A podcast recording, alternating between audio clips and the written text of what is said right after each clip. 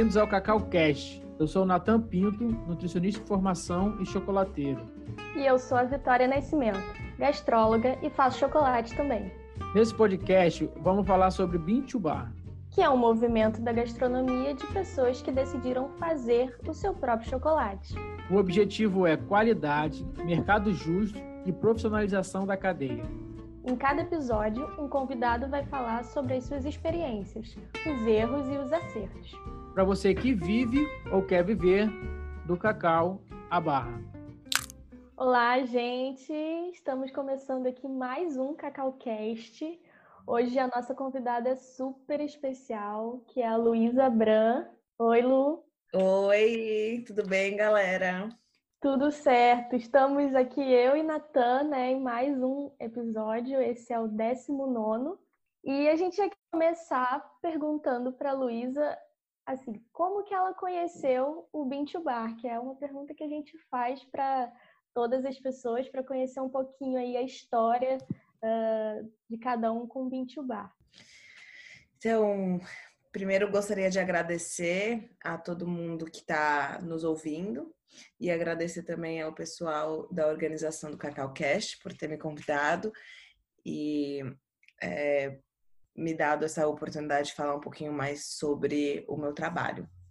E minha história com o Bintu Bar começou em 2014. Eu fiz gastronomia, eu ainda estava me formando. Eu me formei no final de 2014 e começou, na verdade, com um livro. Eu vi num, num, num livro de receitas que eu ganhei de presente dos meus pais. Eu sempre gostei muito de confeitaria e queria me especializar mais nisso, né? Eu tinha já tinha é, trabalhado em hotel, restaurante, empório, em tudo que você possa imaginar assim do ramo de gastronomia, eu eu tentei me me enfiar, né? Só que eu sempre voltava para o doce. Eu sempre tinha sempre aquele bolinho que tinha encomendado, ou, ou aquela é, sobremesa que eu fazia para os meus próprios pais mesmo, para minha família. E, e eu sempre tive muita literatura. E esse, o Bintu Bar, ele veio de uma das, das minhas leituras. E eu, nossa, mas é possível você fazer o chocolate em tão pequena, né, proporção assim, né? Eu não imaginava que eu conseguiria fazer 3 quilos de chocolate, né, por vez. E aí eu fui atrás das, dos. Primeiro, fui atrás dos ingredientes, fui pesquisar sobre cada ingrediente, e é aí que eu me deparei com é, o cacau, que o, o Brasil é um país de origem, e, e aí eu quis, queria conhecer aonde é, era a origem do cacau, né? Fiquei assim, sempre foi um sonho meu, eu trabalho com comunidades amazônicas, então sempre foi um sonho meu, desde que eu era adolescente, conhecer a Amazônia. E eu comecei a juntar o útil com o agradável aí. Então, a minha história com o Bintu Bar, na verdade, ela surgiu primeiro com a árvore do cacau e depois com o chocolate em si. Certo. E, e como que você chegou na Amazônia, né? Como é que foi assim? Não, é, descobri como é que faz chocolate, tal, beleza. Vou agora vou lá na Amazônia pegar um cacau. Como é, é que foi isso? É, com essa minha busca, né, pela, pelo cacau e aonde era de origem, eu descobri que um dos lugares de origem do cacau é a Amazônia, né? Tem muito aquele eh, tem a rixinha entre a América Central ali, né, México e os países ali do Alto Amazonas. É, um sempre puxa a sardinha pro pro lado dele, então eu vou puxar a sardinha pro nosso lado e vou falar que o cacau surgiu aqui no Brasil. É, e aí eu eu falei, puxa vida, né? Eu na verdade começou comigo querendo um cacau de boa qualidade e um dos lugares onde exporta-se a, a, todo, todo, todo o cacau tipo fino é, que o Equador produz é exportado e ele é responsável por 60% do cacau fino no mundo. Então eu, me, eu contactei alguns é, produtores equatorianos para saber se eu conseguiria importar o cacau deles para cá. Foi aí que eu me deparei com é, um acontecimento histórico que foi aqui no Brasil, né, que atingiu as nossas lavouras, que foi a vassoura de bruxo. E que por isso nenhum cacau é permitido entrar no Brasil em forma, né, fermentado e seco, que é o que a gente usa para fazer o bintubar. E aí é, eu falei, puxa, mas tá, a Amazônia não respeita a fronteira, né? Não é, a Amazônia não sabe que ali é o Equador, ou que ali é a Bolívia, ou que ali é a Colômbia. E aí eu fui tentar ver com pessoas que eu sabia que tinham conhecimento sobre a região norte do país. É, e fui tentar, eu fui perguntar para elas se elas já tinham ouvido falar de cacau, é, se poderia me indicar alguém. Comecei a ligar para secretarias, comecei a ver se eu consegui, consegui achar cooperativas, enfim, né? Comecei a, a, a minha pesquisa, que durou três meses, porque assim, você acha que você vai achar um telefone, mas a última coisa que você vai achar é um telefone e um nome de uma pessoa para você falar, né? É bem difícil. E aí é, a, a, minha tia que cantou a bola, né? A irmã do meu pai que cantou a bola. Ó, ela trabalha na Fundação Roberto Marinho e ela trabalhou durante mais dois anos no Acre. E ela conheceu o Acre de cabo a rabo. E aí ela falou: Ó, oh, eu acho que eu vi alguma coisa de cacau no Acre, mas ela não me falou assim é, o nome da cooperativa, nem a cidade que era, nada disso. Ela só me, me direcionou dizendo que tinha alguma coisa de cacau no Acre. E aí eu fui procurar, liguei para a secretaria, liguei, liguei para todos os órgãos do governo que você possa imaginar do Acre, até eu conseguir o telefone do presidente é, da Cooperar na época, que era o Alexandre Lins. E ele topou receber é, eu e o meu pai, porque na hora que eu falei, ó, oh, pai, tô indo pro Acre, né? Eu, eu, eu, na época eu tava com 22 anos, né? 21, 22. E aí meu pai falou: Não, você tá maluca? Eu não vou te deixar ir sozinha pro Acre. E aí ele decidiu ir comigo, né? É, e foi muito legal também, porque também foi a primeira experiência dele na Amazônia. É, foi, foi encantador para os dois de formas bem diferentes, né? E, e eu queria entender, cheirar tudo, e ele tava ali, meu Deus, que perigo, sabe? Ai, não, não conta para sua mãe, sabe? Rolou vários desses, né? Hoje em dia ela sabe de quase tudo, né? É, mas assim, ela sabe depois, né? Depois que, que já deu o negócio que, que né? Aí ela sabe. Mas foi isso, eu fui para lá, é, não era época de safra, eu não vi um cacau no pé, eu só vi flor. Flor de cacau. É, é muito madurismo, né? Vamos combinar. Você, você desembolsar uma grana para você ir cruzar o país para não ver um fruto. É muito amadurismo, né? Eu vi birro e eu vi a flor. E é uma das razões pelas quais o, a minha, o meu símbolo da minha marca é a flor do cacau. É, que legal. E eu vi também o cacau já fermentado e seco, é, o que tinha sobrado da safra. Porque eu fui em agosto e a safra lá. Isso tudo em 2014. Isso. Agosto de 2014. A safra onde é o. A safra do Purus, ela é no primeiro semestre. Então, meu, eu cheguei muito atrasada.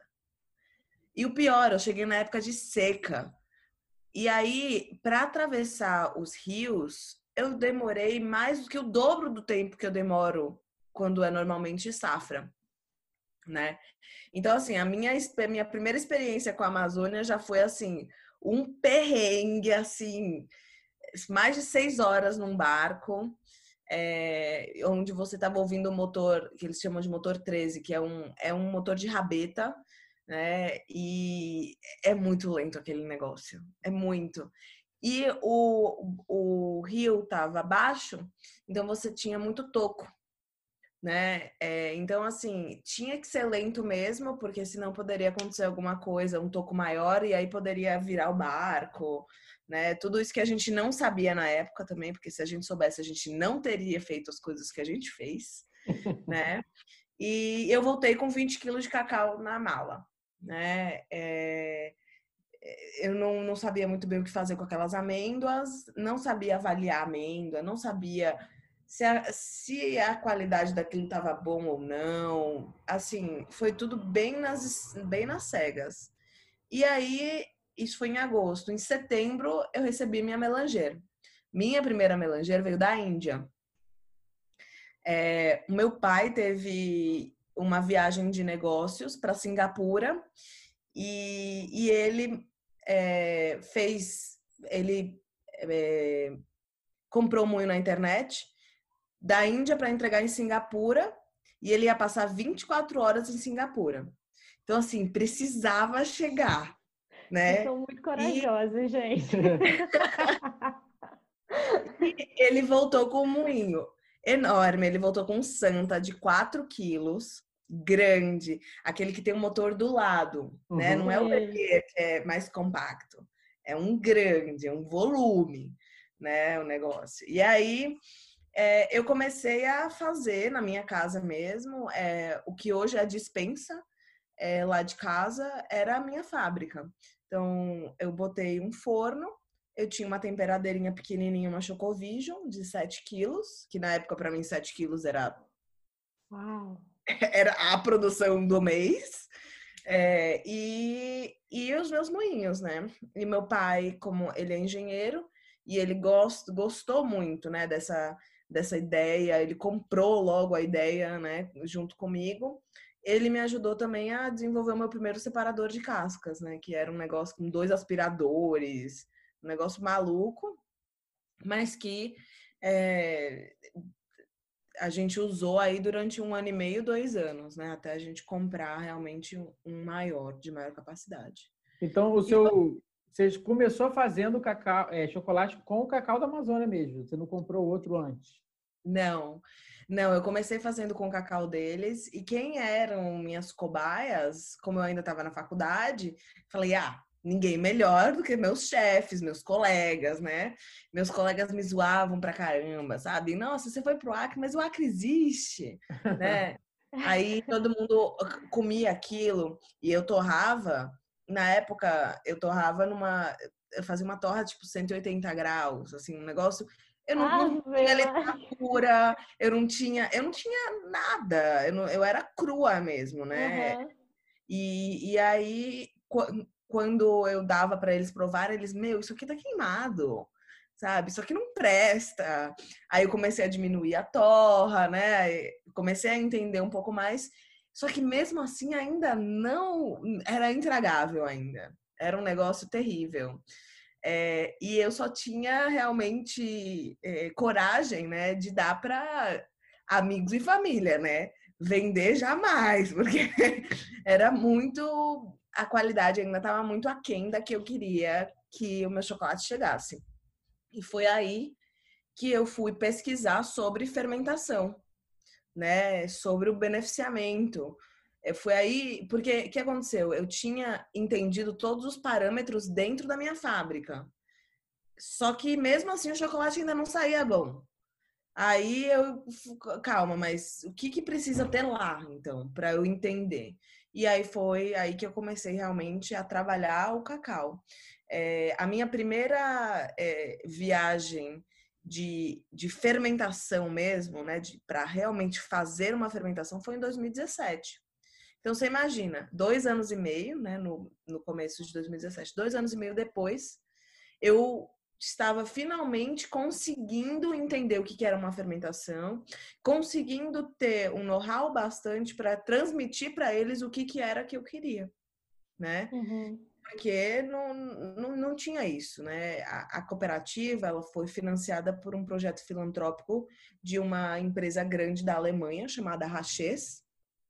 E a Raches, como era um projeto filantrópico, as amêndoas chegavam lá, eles misturavam as amêndoas com qualquer coisa e pronto, né? E, e não, não, não, não tinha esse, essa, esse cuidado. E aí, em 2015, a Rachês foi vendida, o projeto foi por água abaixo, e aí eles perceberam que eles precisavam realmente melhorar a qualidade deles, senão não ia ter ninguém, nenhum comprador. Que uhum. foi aí que, né, isso foi em 2015, eles venderam a última safra para Rachês. 2016 eles só me tiveram como cliente. E aí eu comecei, eles me deram um pouco mais de abertura, né, porque a gente já se conhecia aí, né, há dois anos. Eles me deram um pouco mais de abertura para eu conseguir guiar eles para fazer uma fermentação, né? Foi aí que eu trouxe o, o especialista em fermentação, que é o Daniel O'Dorothy, que é um americano, que ele já trabalhou em mais de 20 países produtores de cacau, ele é um tampa aí, e eu consegui também aprender junto com ele, que foi, assim, é, um, é uma das coisas, foi uma das coisas mais é, especiais, né, que eu tive com o projeto, porque é um, foi um projeto a, a, seis mãos, vamos dizer assim, né? Foi a cooperativa, o Dan e a gente. Se você somar aí, quem realmente impulsionou para o Dan vir para o Brasil foi a SOS Amazônia. Então, na verdade, foi um projeto a quatro mãos, né? É, foi, é, foi uma coisa que, assim, a gente, a gente indicou eles, mas quem fez isso ser possível foi a SOS. E foi isso, foi assim que começou aí o... Mas eu demorei muito tempo para entender, porque ah, naquela época o Bint Bar ainda não era, né, muita. Não, não tinha esse efeito cogumelo que hoje a gente vê, né? Surgindo uma Bintu Bar por mês. Não existia uhum. isso, não existia literatura, não existia nada. Então, assim, eu dei as minhas escorregadas no começo, mas aprendi muito também, né? Incrível, maravilhoso. E só para a gente entender bem, assim, para você deixar bem explicado, Pra, queria que você falasse um pouco do conceito da sua marca, né? Porque você falou toda essa história da, da Amazônia e tudo mais, e fica bem explicado assim pra gente, porque a gente já te conhece, né? Muita gente já te conhece, mas para quem não te conhece, é, explica um pouco qual é o conceito da sua marca, que é assim, bem particular, né? Dentro, dentre as marcas de chocolate, é um conceito bem, bem único. Então, quando a gente, quando eu comecei né, nessa busca de aonde é o cacau nativo e aonde eu consigo encaixar um, eu estava lendo um livro, né, na época, chamado Contágio. Bem legal o livro, é do Jonah Berger e é super baratinho, tem em português. É bem legal. Ele foi um dos best-sellers na Amazon durante algum, algum tempo, né? E aí ele no nesse livro ele falava um pouquinho sobre o boca a boca, né? Sobre como você pode ter uma marca que é, você ela seja forte bastante para a pessoa que esteja ouvindo que querer ter interesse em ouvir o que você está falando e ainda mais querer repassar isso, né? E aí é, eu sempre eu, eu tinha né, no meu na minha na minha mente que eu queria. É, no livro, eles ensinam sete passos que você precisa ter é, no seu storytelling da sua marca. E eu sempre estava procurando alguma coisa que eu conseguisse encaixar mais ou menos ali esses conceitos. E aí, quando eu achei né, o cacau da Amazônia, que é um cacau que ele não é plantado, que é um cacau que ele tem tudo a ver com a sustentabilidade, que é um cacau que é, ele, ele entra pra, na cultura de rotatividade das comunidades, porque ali né, as comunidades ribeirinhas elas não vivem só de um insumo, elas vivem de vários insumos durante o ano todo. É, que eu vi que eu poderia é, trazer isso para o consumidor final de uma, com uma cadeia pequena, com uma cadeia fair, é, e podendo contar é, ao mesmo tempo o potencial que o nosso Brasil tem. É, e, e, foi mais ou menos por aí que começou a, o conceito da marca, né? De ter realmente uma boa história para conseguir captar a atenção de qualquer pessoa que estivesse escutando. Mesmo se a pessoa não gosta de chocolate, mesmo se a pessoa é, não não gosta, não é muito interessada pela gastronomia, ela vai é, é, tem tantas facetas que ela vai se identificar de alguma forma. Foi mais ou menos isso, né? E aí, é, quando eu fui conhecendo a comunidade, que começou com uma, o que hoje em dia são seis, né? Eu fui entendendo que é, tem a beleza do raro, do ser raro, tem a beleza do é, você não ter safra todo ano, é, de você estar tá ali meio que à mercê da natureza mesmo, né? Tudo nessa vida a gente a, a, a gente tem tudo meio que robotizado, né? E um pouco é, ao encontro disso, né? Não é realmente ser uma marca meio que provocadora, assim, também, sabe? Foi mais ou menos isso que a gente. É... Quando eu falo a gente, é eu e a minha família.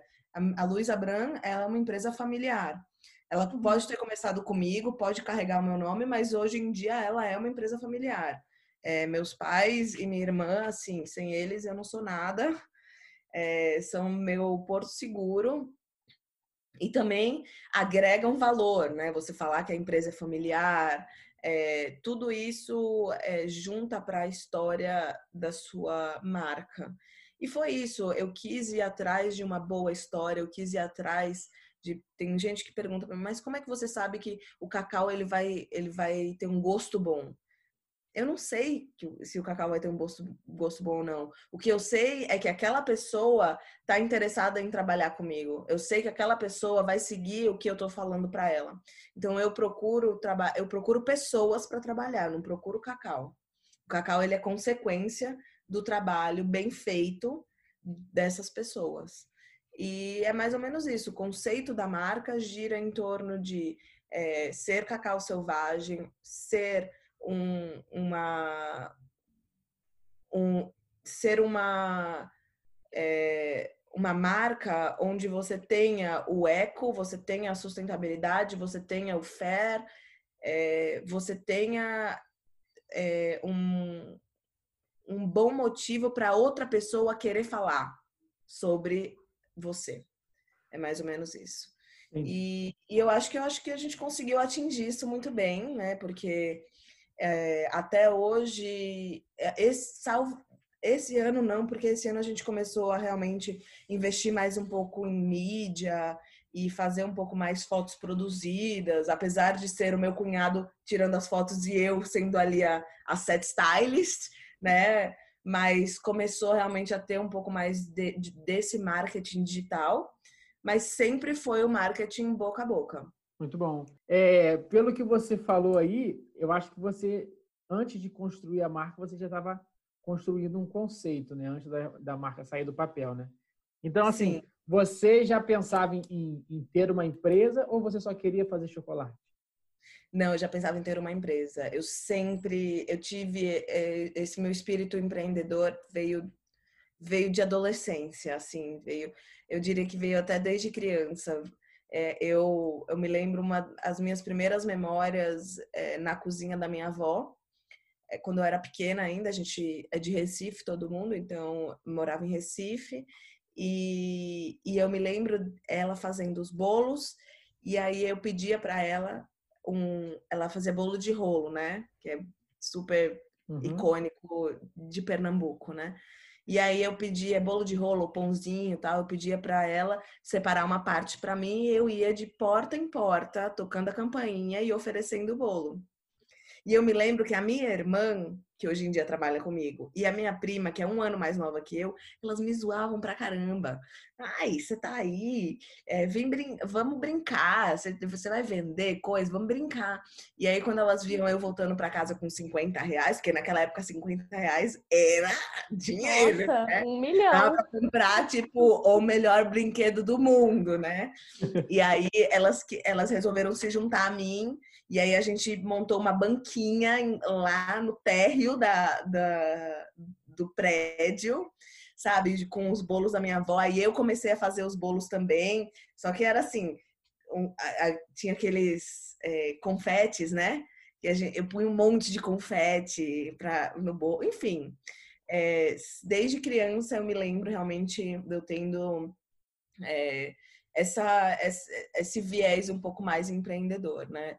E aí, quando eu entrei na faculdade, eu entrei já com um objetivo, né? O objetivo de saber, entender que, que a gastronomia tinha várias áreas, conseguir trabalhar nas, naquelas que me apeteciam, né? Restaurante, empório, hotel, é, trabalhar com gastronomia brasileira, que nesse hotel que eu trabalhei em Campos de Jordão era só, era só Brasil.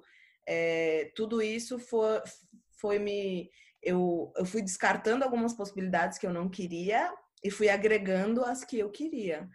É, e aí o, o chocolate, na verdade, ele se juntou como uma luva, porque eu conseguia trabalhar com ingredientes brasileiros, que eu entrei na faculdade eh, pensando que eu ia para a França ou para a Itália, porque eu queria doce, né? Eu queria me especializar em patisserie, é, em né, ter uma padaria, uma boulangerie, né? Linda, maravilhosa, com aquela vitrine de macarrões maravilhoso. Só que eu percebi que muita gente tinha um sonho igual ao meu, gente. Muita gente. Uhum. É uma ideia falava... reproduzida, né? E aí o meu espírito empreendedor falava assim para mim, tá, eu vou, eu volto, mas 500 neguinho vai vai voltar tendo a mesma coisa que eu. E, gente, eu não nasci em berço de ouro. Então, assim, tem muita gente que nasceu em berço de ouro e que volta, constrói um negócio e ainda não consegue vingar. O que, que faria de mim eu conseguir vingar?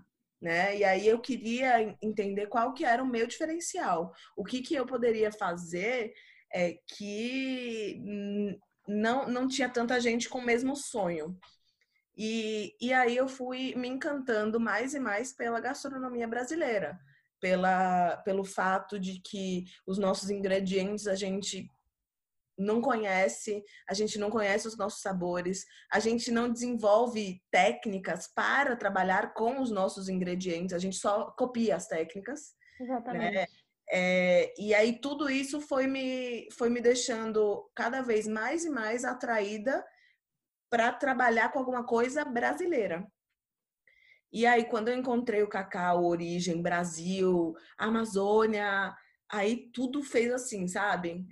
É, parece que que estava ali me esperando o tempo inteiro. Eu só precisava realmente achar meu caminho. É, eu passei um pouco por isso também, que a gente tem uma filosofia assim de sustentabilidade, né? Eu, eu já trabalhava com, com cozinha também e, e, eu tinha muito essa coisa de, pô, cara, por que, que a gente tem que ficar comprando tudo dos outros? A gente tem um país gigante aqui, isso aqui. E aí, quando eu, quando eu conheci esse mundo do, do cacau de chocolate, as peças foram se encaixando assim numa linha. Mas, gente, que lindo! Como é, como é que eu não, gente, não, não soube disso antes, cara? Tudo faz sentido agora. Eu é tenho assim, plena convicção e certeza de que o Brasil é a bola da vez para chocolate e para cacau.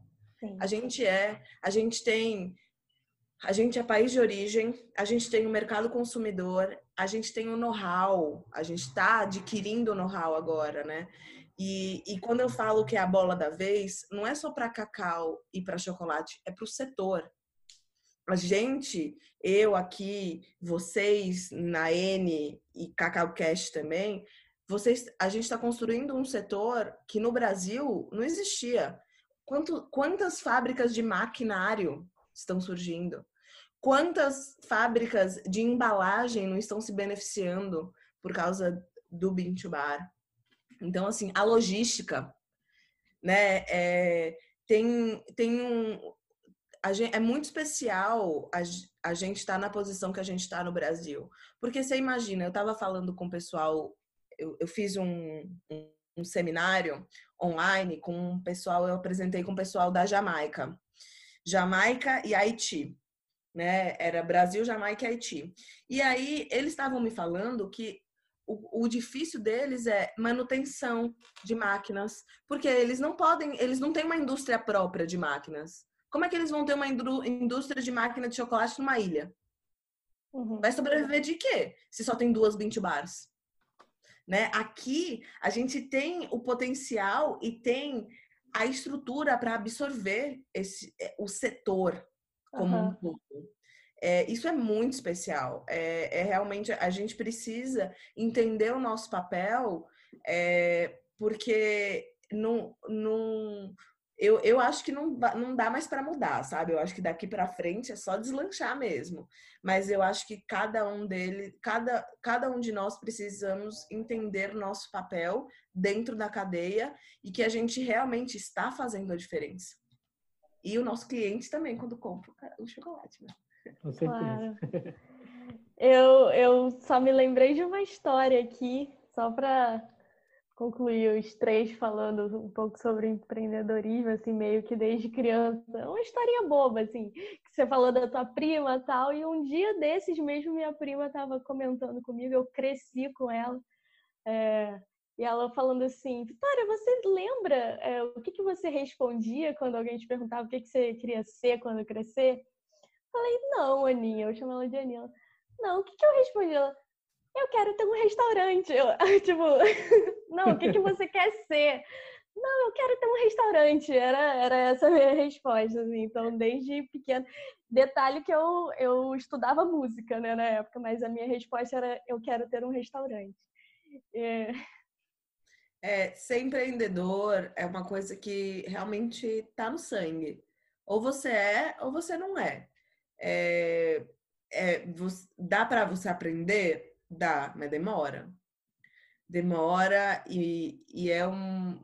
Eu, eu, eu digo que assim, as maiores as maiores invenções, né, e tudo mais, a pessoa nasceu com espírito empreendedor, né? A pessoa não, ela não nas pequenas coisas que fazia desde até criança, né, que tem essa esse viés empreendedor. É, é não sei. Eu acho que eu cresci com meus pais falando que, ah, eu nunca queiram ter chefe na vida, sabe? Eu cresci assim com né, eles, eles reclamando muito dos chefes. Essa parte vocês entendem. ah, eu lembro de mim criança, assim, fazendo a comidinha. Eu brincava de fazer comidinha, eu tinha fogãozinho, eu brincava de fazer comidinha pro meu restaurante. Ah, Era é. sempre assim.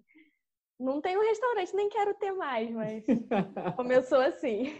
Você sabe que hoje em dia, né, com essa com a pandemia agora, foi uma das coisas que eu mais falei, né? Porque quando se eu não tivesse a fábrica, eu teria um restaurante de segunda a sexta para os Faria Limers. Né? Ali na Faria Lima, um restaurante só de almoço, segunda a sexta. É, e aí eu falo assim, gente, você imagina agora nessa pandemia, esse tipo de business. É. É. Sabe?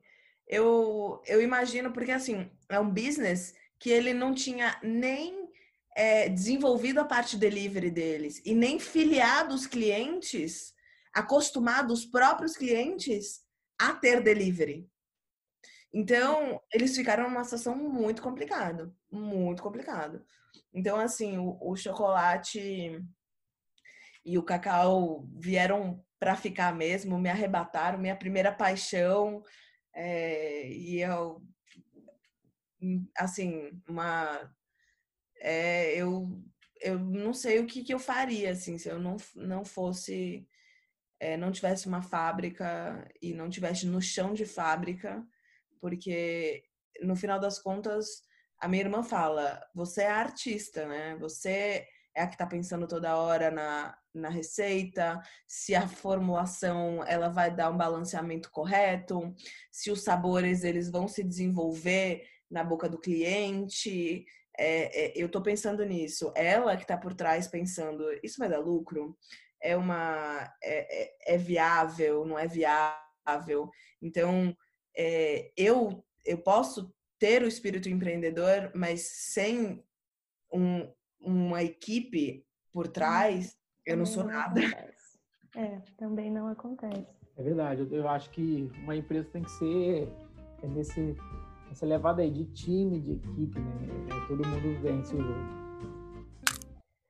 Lu, tem uma coisa que eu noto no seu Instagram e que eu queria fazer uma pergunta é, com base nisso. Eu já percebi que você sempre faz os posts primeiro em inglês e aí depois tem o texto em português. É, eu queria saber é, o porquê, né, primeiro disso, se você exporta chocolate, se você vende para outros lugares, ou se você tem uh, um, uma comunicação grande com, com pessoas que estão fora do Brasil, se eles têm interesse no, no se eles demonstram interesse no cacau e no chocolate brasileiro. Conta pra gente como que é um pouquinho. Então, hoje em dia, é, eu, eu posso te dizer que eu sempre exportei, né? Desde 2015. O movimento Bean to Bar, ele foi... É, ele surgiu nos Estados Unidos em meados dos anos 2000. Então, eles sempre eles tiver, eles estão mais avançados que a gente, né? Então, quando eu, eu fiz a minha marca em 2014, eu comecei a mandar amostras é, para fora do país, né? Porque eu achei que eu poderia ter algum volume interessante lá antes que aqui, porque é, para vender aqui no Brasil você precisa né, ter uma ter a legislação brasileira e tudo mais. Então, é, numa eu estava na faculdade de gastronomia, então eu entendia o que que eram os pré-requisitos, né? E esses países, né, países da Europa e os Estados Unidos, eles têm uma legislação muito mais flexível para os ingredientes, para os, as, os crafts, né, para o, o artesanal, uhum. para o feito em casa. Então, muitos deles você não precisa colocar nem rótulo direito, né? Você só você coloca ali o, a embalagem que você achar bonita e, tá, e vende, né?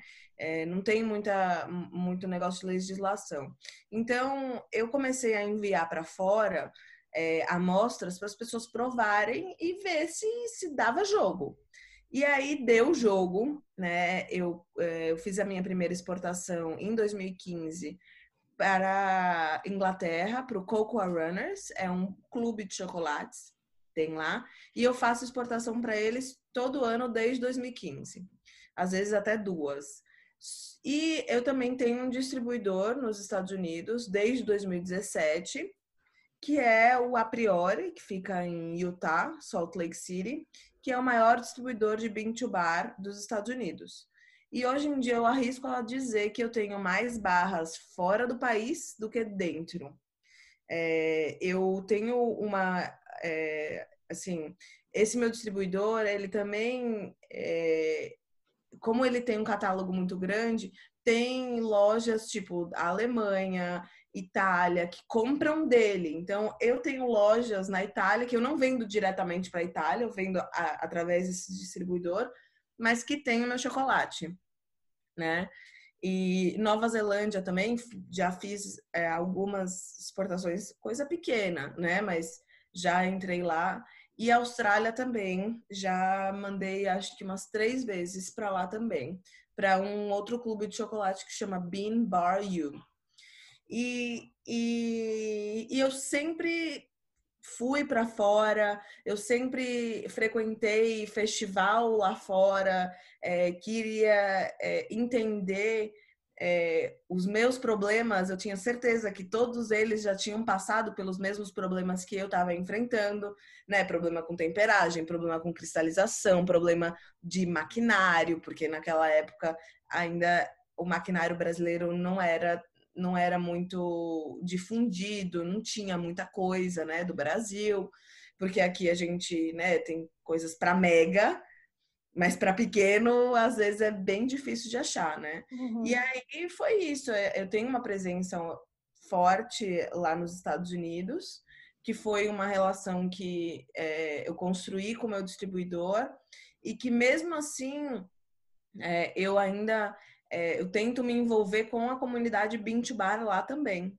né? Então eu já dei algumas palestras, é, já fiz degustação online, né? Já tem algumas coisas assim de, de, de, de, presença nos Estados Unidos. E na verdade o Instagram hoje em dia ele funciona como a imagem da nossa marca. Né? Ele funciona como é, o, a, a, o, é, muitas vezes é o primeiro ponto de partida do cliente, é o Instagram. Então, como eu tenho essa presença né, de clientes lá fora, eu não posso deixar de não, não incluir ele na, nas claro. minhas postagens. Então, por isso que a gente posta inglês e português. É, e quando eu não faço isso, tem alguns posts, pequenos posts do começo ainda que eu não fazia, que eu recebia comentários. Por favor, poste em inglês também.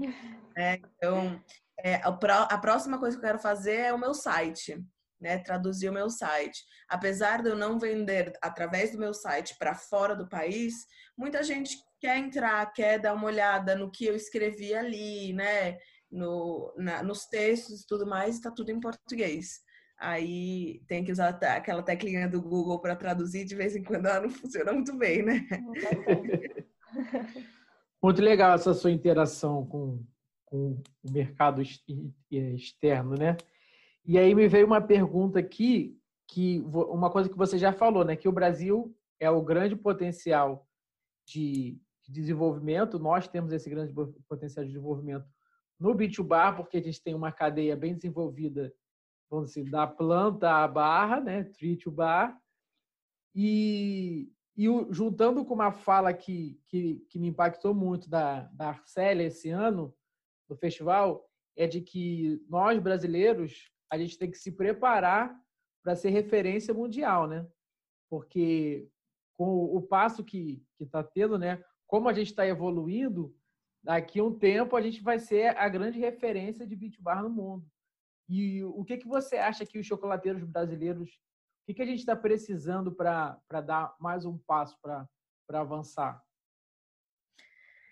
Eu acho que é, eu ainda vejo muito, muito produto é, sendo colocado no mercado que ainda deveria estar. Tá, é, esperar um pouco e amadurecer o produto, né? Porque a maior parte.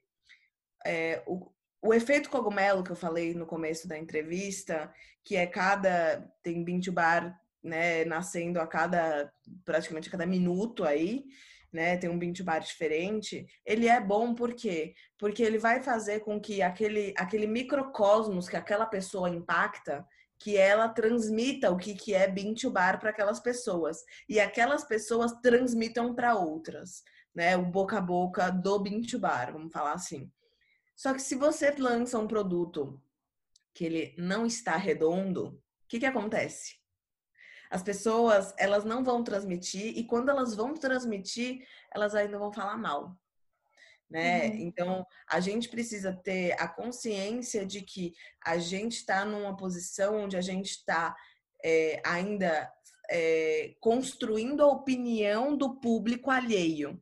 Então, cada pessoa que está fazendo o seu bintu bar precisa entender o que, que é a cadeia inteira e aonde estão suas falhas para depois começar a realmente vender e né, é, comercializar e, e colocar isso na boca do povo. Porque eu acho que, a, é, que provavelmente é o único erro catastrófico que a gente pode fazer nessa altura do campeonato é realmente colocar muita, muita marca com cacau sobrefermentado, muita marca com é, com receita que não tá bem balanceado e que aí fica maçudo na boca, sabe? Você encontra ainda ah, muitos bintu bares assim. É óbvio que você tem a curva de, de aprendizagem, todo mundo passa por isso, eu passei por isso, todo mundo passa por isso.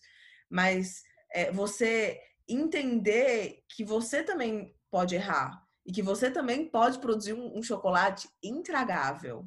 Né? Às vezes eu, eu faço umas formulações que eu falo, gente, não, não dá. Isso aqui não dá nem para sair daqui da minha fábrica, das minhas amigas, assim, não dá.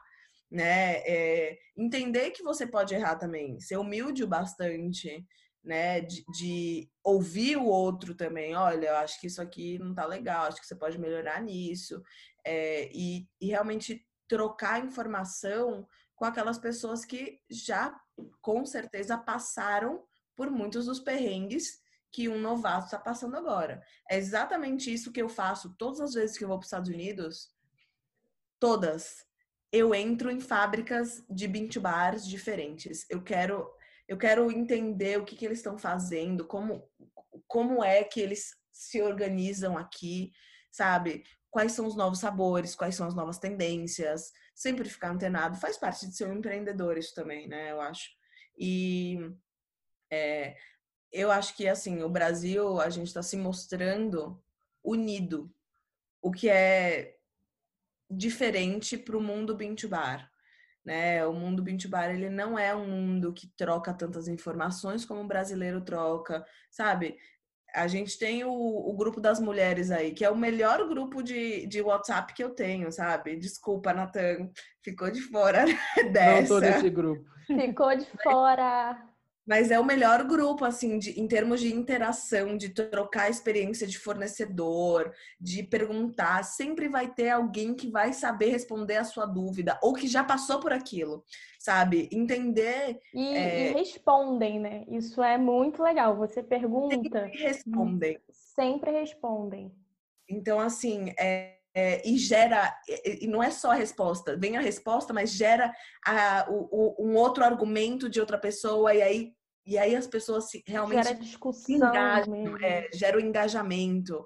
É o único grupo que eu tenho assim que realmente gera um engajamento legal e que é, foi um, uma coisa assim bem no começo quando eu, fui eu e a Ju, né, que a gente que a gente criou. No começo eu achava que nem ia vingar tanto, né? Mas aí começou a vir muita gente, e o legal do grupo é que assim, tem, tem gente de maquinário, tem gente de química, tem gente que trabalha no SIC, tem gente que. Não tem só as pessoas que fazem o chocolate, tem as pessoas ao redor que compõem esse setor chocolateiro. Então, é, você não tem só um assunto, você tem vários assuntos, né? Eu acho que é, poder ter a oportunidade de trocar experiências é, é, é único. E eu não vejo isso com nenhum outro lugar. Por isso que eu acho que o Brasil, a gente tem um potencial muito grande. É, acho que a gente precisa formar mais também. Né? Trocar informação e, e formar é, é, é, a mesma coisa. Né? É, mas a gente... esse, esse fórum de vocês aí. Essa nossa. Mas eu acho que a gente está nesse Eles momento. Que né, lutem! Né? Eles que lutem! Já lutamos muito. Vocês que lutem, meu amor. Eu tenho uma gente... aí dentro. Ai, Ana, tô de vez em quando me pergunto, falo assim, ah, pergunta lá não sei o que, não sei o que. Aí eu vou lá. mas é, você falou um pouco disso, mas eu acho que a gente está realmente nesse, nesse momento, né, de de aprofundar a discussão e de trazer para a gente pessoas que estão falando de coisas em volta do só fazer chocolate, né? Porque eu percebo isso. Quando eu comecei a fazer chocolate, as pessoas falavam sobre colocar o cacau dentro da melanger, depois colocar açúcar, depois você tem pé. E as pessoas falavam disso e isso era o vinho bar. E hoje em dia a gente já fala de, de tudo, né? A gente fala uma das cultura. embalagens, isso, uma cultura, a gente fala, uh, enfim, de tudo. Igual você falou, logística, uh, embalagem, enfim, no, no, grupo das mulheres é um belíssimo exemplo, realmente, porque a gente fala de tudo e de coisas que estão em volta do, do, do Bintu Bar mas que são necessários e a gente está agregando, né? A gente traz essas pessoas, aumenta a discussão e a gente está vivendo esse momento mesmo. É, e foi muito difícil para a gente no começo, né? É, porque tinha aquele negócio, ah, a gente só vai admitir mulher no Bintu Bar, ou vai admitir mulher que trabalha com chocolate, ou, né, o que que a gente vai admitir? E aí depois eu falei, quer saber? Eu vou escancarar mesmo. Aqui o objetivo não é dizer não para as pessoas, é, é ser o espaço inclusivo, né? E eu acho que a gente desempenha isso muito bem, excluindo os homens, é claro. Mas eu acho que a gente desempenha isso muito bem e eu acho que é, criem um para vocês, homem no chocolate. Homem no chocolate, é. é. é e, enfim, essa é uma é um é uma cultura mesmo. A gente começou a desenvolver uma cultura. Você falou muito bem. É, no começo era, era só a receitinha ali, né? Aquela é. receitinha de bolo. Hoje em dia já é, tem uma coisa a mais. E eu acho que também que se no futuro eu gostaria de ver é, realmente uma pós-graduação, talvez em chocolate, sabe, sendo reconhecida aí pelo MEC, é, uma coisa mais, mais concreta, porque se você for ver, assim, é, eu tive um curso de dois anos de gastronomia, sabe? Que realmente dois anos para estudar não é muita coisa, né? Você não consegue aprender tudo, absorver tudo. Então, você você ter alternativa, porque as pessoas que querem entrar no Bintu Bar hoje em dia, elas têm muito essa barreira, né, de encontrar os fornecedores corretos, de encontrar o cacau correto, né? Muita gente ainda acaba acaba caindo em, em algumas é, armadilhas aí, não, não, não são nem de propósito, né? Mas acaba caindo e não e demora para perceber, né? é, e, e ajustar essa, esse aspecto. É isso aí. Eu queria saber mais uma coisa. É, o que, que você acha que é tendência para o Vintage Bar? Uma coisa que está vindo assim muito lá, lá, lá longe, mas você já está vendo e você acha que daqui uns anos vai ser super tendência do Vintage Bar? Tendência no Vintage Bar. É uma pergunta nova. Acho que ninguém me fez essa pergunta em todos, todas as entrevistas que eu já fiz. Então, é, me dá dois minutos, eu vou pensar aqui com muito carinho. Um, Pode pensar à vontade que eu edito a pausa. É. Uhum. Pode ser um, um, produto, pode ser serviço, pode ser alguma coisa relacionada à experiência. Eu acho, eu acho que o Bean to Bar ele vai, ele vai evoluir para Bean to Bonbon. Ele vai evoluir hum. Para uma coisa, ele vai entrar no universo da gastronomia e da confeitaria que hoje em dia é uma barreira muito grande que a gente ainda não conseguiu né, arrebentar essa porta aí. É realmente fazer com que o Bint Bar ele, ele entre no universo da confeitaria. É, porque se a gente se a gente fizer isso é, bem feito, a gente vai estar tá, é, fazendo o nosso papel para tentar diminuir o trabalho infantil e trabalho análogo à escravidão no mundo, porque a maior parte dos confeiteiros eles não eles não têm saída, eles não eles nem conhecem o Bint Bar, eles não têm saída de outro produto que eles podem usar.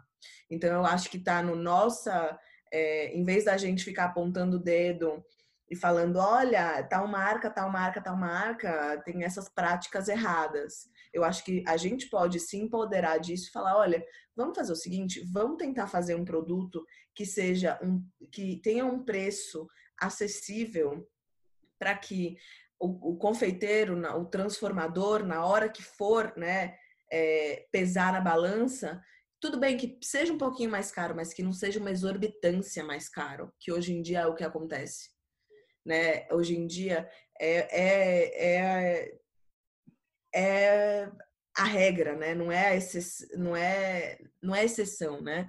É a regra. Todo o Bean Bar, eu vejo assim, agora uma, uma crítica às pessoas, tem, tem, eu não, não quero falar nome de empresa nenhuma, porque eu não quero me comprometer, mas assim, eu vejo chefes que eu me inspirei, né? É, e que são assim grandes chefes e que não tem budget, o budget deles é infinito, sabe? Eles não, não têm que se preocupar com, com eh, quanto custa cada insumo, né? Uhum. Mas que mesmo assim eu vejo eles usando chocolate industrial, chocolate que, que tem essas práticas. Então eu acho que é, eu acho que vai ser uma tendência do Bean to Bar vir para forçar isso daí para a gente é, fazer a nossa parte também de tentar diminuir é, as condições é, de trabalho análogas à escravidão e o trabalho infantil na África, principalmente, né? Exatamente.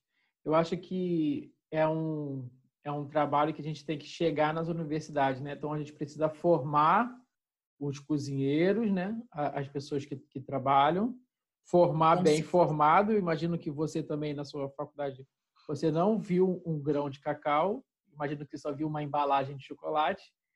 E quando a gente começar a formar os cozinheiros, que a gente vai começar a andar de, é, ao encontro disso, né? De você oferecer um chocolate de qualidade ou um chocolate nacional bem produzido, quando as pessoas começarem a conhecer, porque na verdade quem está na cozinha não conhece, né? Não conhece. E elas estampam as marcas industriais como se fosse um, um valor. E, e aí não é, né? E, e é, é, exato. E aí que acontece? Aí surge, surge o movimento Black Lives Matter nos Estados Unidos. E aí você vê um monte de confeiteiro colocando né, posts de apoio ao Black Lives Matter, mas aí quando vai ver o insumo que ele usa, é totalmente, vai totalmente ao contrário disso. É, é assim. É, então tem uma disparidade muito grande entre o diálogo e entre a ação. Sim. E eu acho que é, a tendência do Bint Bar é, vai ser realmente chegar nos bombons, né? Porque se a gente conseguir fazer com que essa gama de confeiteiros comece a usar o chocolate Bint Bar, é, a gente vai conseguir é, ter bombons Bint Bar, mas mais do que isso, a gente vai conseguir ter um mundo mais justo. Sim, com certeza. Ai, é, tem que, tem que chegar na cozinha esse chocolate aí de, de, de alguma maneira. E é, a nossa intenção né, aqui é essa, porque assim, o, esse projeto aqui não me faz vender mais chocolate, né? Ele só, a gente só comunica com os outros makers, outros chocolateiros e, e tudo mais. Então a ideia é aprofundar a discussão e chegar a mais pessoas. Porque quando você descobre como se faz chocolate, você fica encantado você, você não consegue sair mais desse mundo. É uma coisa que é incrível. Não é mais um produto de prateleira. Não né? é, não é. Sim. Então, pô, grandes confeiteiros aí que trabalham, eu, eu, eu quero acreditar nisso, que eles realmente eles não conhecem. Eles não, não, não chegou até eles, ou, ou chegou é um lado muito falado. obscuro. É um lado muito obscuro também essa, essa, essa discussão, né? Que, que as grandes empresas elas tentam ao máximo meio que driblar ali, mas que aos poucos está né, se tá aflorando. Né? É. é. a, gente, a gente vive no, no, na era da informação, então nada mais é escondido. Não adianta você querer esconder, que agora não, não, não, não dá. Tá tudo, vai ser tudo transparente, por mais que você queira é, esconder. Mentira tem pé na cor. Exatamente. Sim. Então, vamos. Você tem mais alguma pergunta? Eu? Sim. Não. Mais alguma coisa que você queira falar, Luísa? Aí a gente te pergunta. Ai, eu quero é. tanto falar disso. Eu acho que a gente cobriu tudo, né? Acho que a gente cobriu tudo. Eu acho que é, teve, teve, foi uma conversa muito legal, muito legal. Acho que deve ter sido uma, uma das entrevistas mais mais dinâmicas que eu participei. Então, obrigada. Ah, obrigada. Porque depois de um tempo começa tudo meio que as mesmas perguntas, sabe? Então, é, a gente já tem um curso pronto assim, mas aqui eu realmente consegui parar para pensar e, e foi bem legal essa troca. E, e eu queria, na verdade, agradecer a vocês pela, pela iniciativa, pelo pioneirismo, pela pensar, sabe, fora da caixinha. É, e eu tô ouvindo o Cacau Cash agora indo pro trabalho, sabe? Meu dia é, começa com Cacau Cash. Ai, que amor, que chique, chiquérrimos!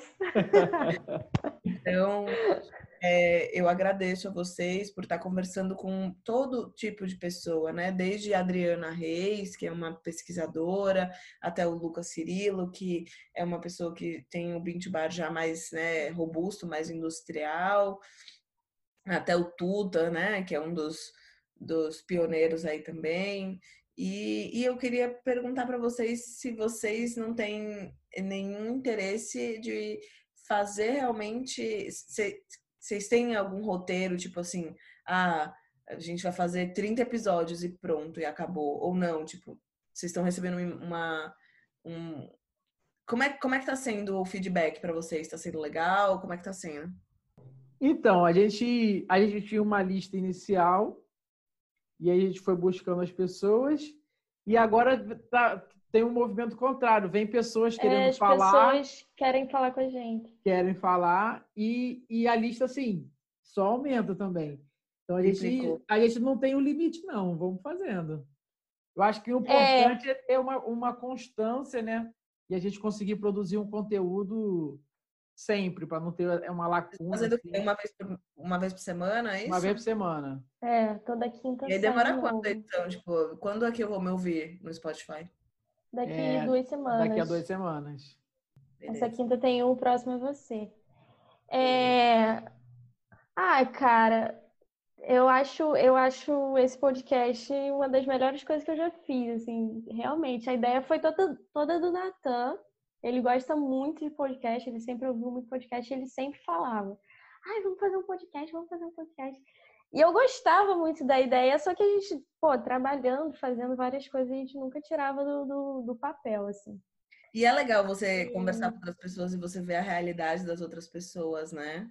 É, uhum. Nossa, eu aprendo em todos, assim, eu aprendo que a gente faz e depois a gente escuta de novo quando sai, né? Gente, leiam esse livro que eu falei para vocês. Eu já, eu até anotei. Eu vou. Pequenininho, a leitura é rápida, mas fala, assim, é uma receitinha de bolo. O que que vocês têm que falar quando vocês têm a oportunidade de falar sobre a marca de vocês? Tenha os pontos, porque aquilo ali é o que vai ficar na cabeça da pessoa e a pessoa vai, vai transmitir isso, né? Então é bem, bem legal. Essa é uma, essa é uma dica que eu dou para todo mundo que vem me perguntar sobre alguma dicasinha, eu falo que, que é isso, né? É... E eu quero. Acho que eu queria terminar falando que, assim, eu, eu me sinto extremamente acolhida pela comunidade Bintu Bar do Brasil e do lado de fora também, mas principalmente daqui do Brasil. É... Todo mundo é, tá querendo, tá em prol do, de meio que os mesmos objetivos, né?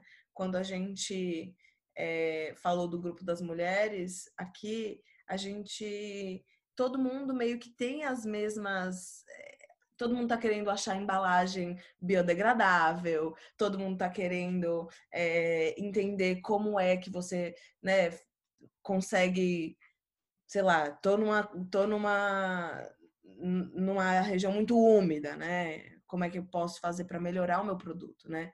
E, e é, é, é, bem é, é, acolhedor mesmo. E eu não, eu não sinto isso com mais ninguém. Eu não sinto isso com a indústria do café, eu não sinto isso com a indústria do, do azeite, nem do próprio vinho, né? Que tem ainda, né? Que eu, eu, eu tô bastante dentro do vinho, que eu tenho muitos amigos vinhateiros, mas é, eu não sinto isso. Então, a organização que a gente tem, né, associação, grupo de mulheres, vocês agora com Cacau Cash, então é, é muito importante, assim, tá? Eu, eu tô. Eu, todos os dias sinceramente, vocês foram a melhor parte do meu dia hoje. Meu dia foi super estressante e, e vocês foram a melhor parte do meu dia. Então, muito obrigada. Ai, não, e, e para mim também, meu dia foi só a cólica. Não sei se você tem, mas. meu dia foi só a cólica. Aí eu, ai, gente, tá, vamos lá gravar o um podcast, mas nossa, já, já tô outro ser humano aqui. Mas, enfim, só vamos finalizar aqui. É... Lu, ai, sem palavras, muito obrigada pelo, pelo papo, é... por ter né, topado vir aqui falar com a gente. Muito obrigada por ser ouvinte do nosso podcast. É muito importante ter esse feedback de volta. É, quando eu comecei a fazer chocolate, você era uma referência. Você é até hoje, claro, mas quando eu comecei, tinha pouquíssimas pessoas e você já era uma referência e eu pesquisava tudo, eu via tudo, eu comia seu chocolate, eu, sabe, para saber, não, isso é chocolate 20 bar, não, é assim que tem que fazer, sabe? Então, hoje ter você aqui e falando sobre tantas coisas e desse jeito, né, super próximo, super acolhedor, como você falou, é, é incrível. Muito obrigada mesmo. É... Enfim, nos vemos. Eu que agradeço muito a todo mundo que vai ouvir a gente e a vocês que continuam fazendo esse trabalho maravilhoso. E bola pra frente, gente. É isso. Muito obrigado, Luísa. E esse episódio é patrocinado pela N Chocolate.